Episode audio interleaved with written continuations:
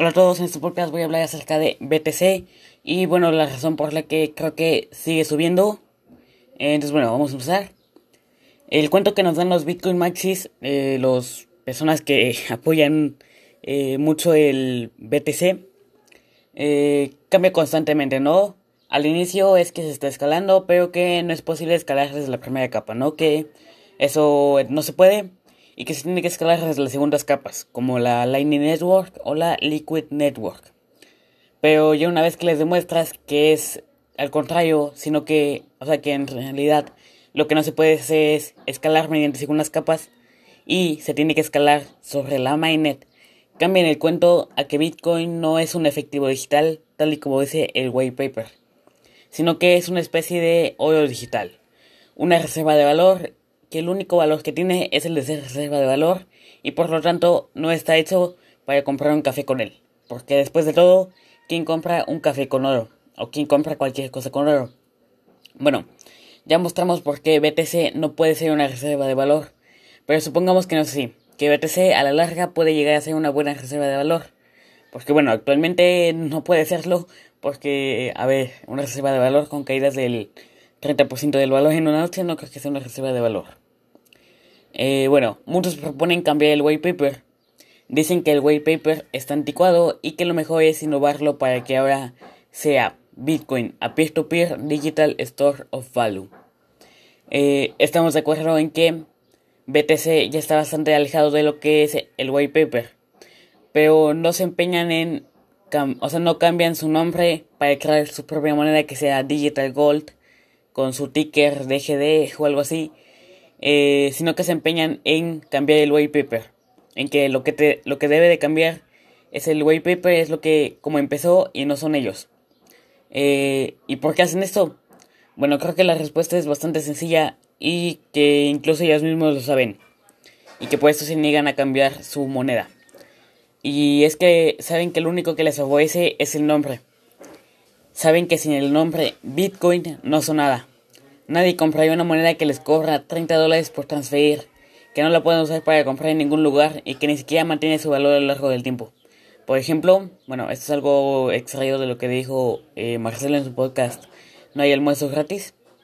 Eh, imaginemos que Satoshi Nakamoto hubiera llegado y les hubiera dicho, chicos, voy a crear una moneda que vas a tener que pagar 50 dólares en tarifas para transferirla y estas se aumentando a lo largo del tiempo.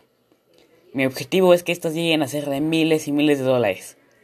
Va a ser una reserva de valor que pierde un 30% de su valor de la noche a la mañana. Y si llegas a comprar muy poco, no lo vas a poder mover. Debido a que las fees te lo, van a quitar todo. Vas a comprar, comprar mucho más. Pero no se preocupen. Va a haber una empresa que desarrollará una alternativa con la que ustedes tendrán que pagar solo una vez estas tarifas. Ustedes van a enviar dinero a una cuenta externa junto con otra persona y se van a poder estar enviando pagos entre ustedes dos. Si quieres hacerle pago a alguien más, tendrás que pagar una, de nuevo esa tarifa colosal para conectarte con una gran empresa que te estará ayudando con todo y que muy probablemente acabe siendo controlado por los gobiernos. Bueno, si hubiera llegado con este relato, lo hubieran tachado de loco. Nadie le hubiera comprado esa moneda por todas las desventajas que tenía. Entonces, ¿por qué la gente la compra ahora? Es, eso, bueno, ya lo dije, es simple. Eh, lo único que tiene a favor BTC es el nombre de Bitcoin. Ha tomado la fama que obtuvo en el pasado Bitcoin como una moneda revolucionaria que iba a cambiar el mundo, que iba a ser efectivo digital, que iba a quitar el monopolio de la moneda del Estado, que iba a detener la inflación, que iba a hacer que todas las personas, todas las personas no bancarizadas puedan acceder a ella fácilmente y la ha usado para que su, para que su sistema Ponzi se mantenga. Eh, porque cuando la gente se dé cuenta de que BTC en realidad no es Bitcoin y que no tiene ninguna utilidad, además de que hay opciones mucho mejores como el Bitcoin verdadero que es BCH, eh, Bitcoin Cash, en las que tienes un efectivo digital tal y como describe el white paper, que en el largo plazo llegará a ser una reserva de valor verdadera, pues toda su historia se cae su sistema Ponzi colapsa completamente sin personas a las que estafar. Esto de igual forma va a pasar. Eh, con el tiempo la gente se va a dando cuenta de que BTC no tiene ninguna utilidad, que no les conviene para nada y que acabarán comprando, eh, bueno, que acabarán metiéndose a Bitcoin Cash. Eh, eso es porque, aunque haya inversores, los inversores necesitan a los usuarios. Si no hay usuarios, no hay nada. Por ejemplo, piensen en Facebook. Eh, los inversores de Facebook, por empezar, que bueno, está muy bien, que el análisis técnico va muy bien, pero si Facebook se queda sin usuarios, los inversores no son nada. O sea que los, los inversores necesitan a los usuarios. Y los usuarios van a ir a elegir la moneda que más les conviene. No la que tiene un relato y que es del mismo colorcito que antes o algo así.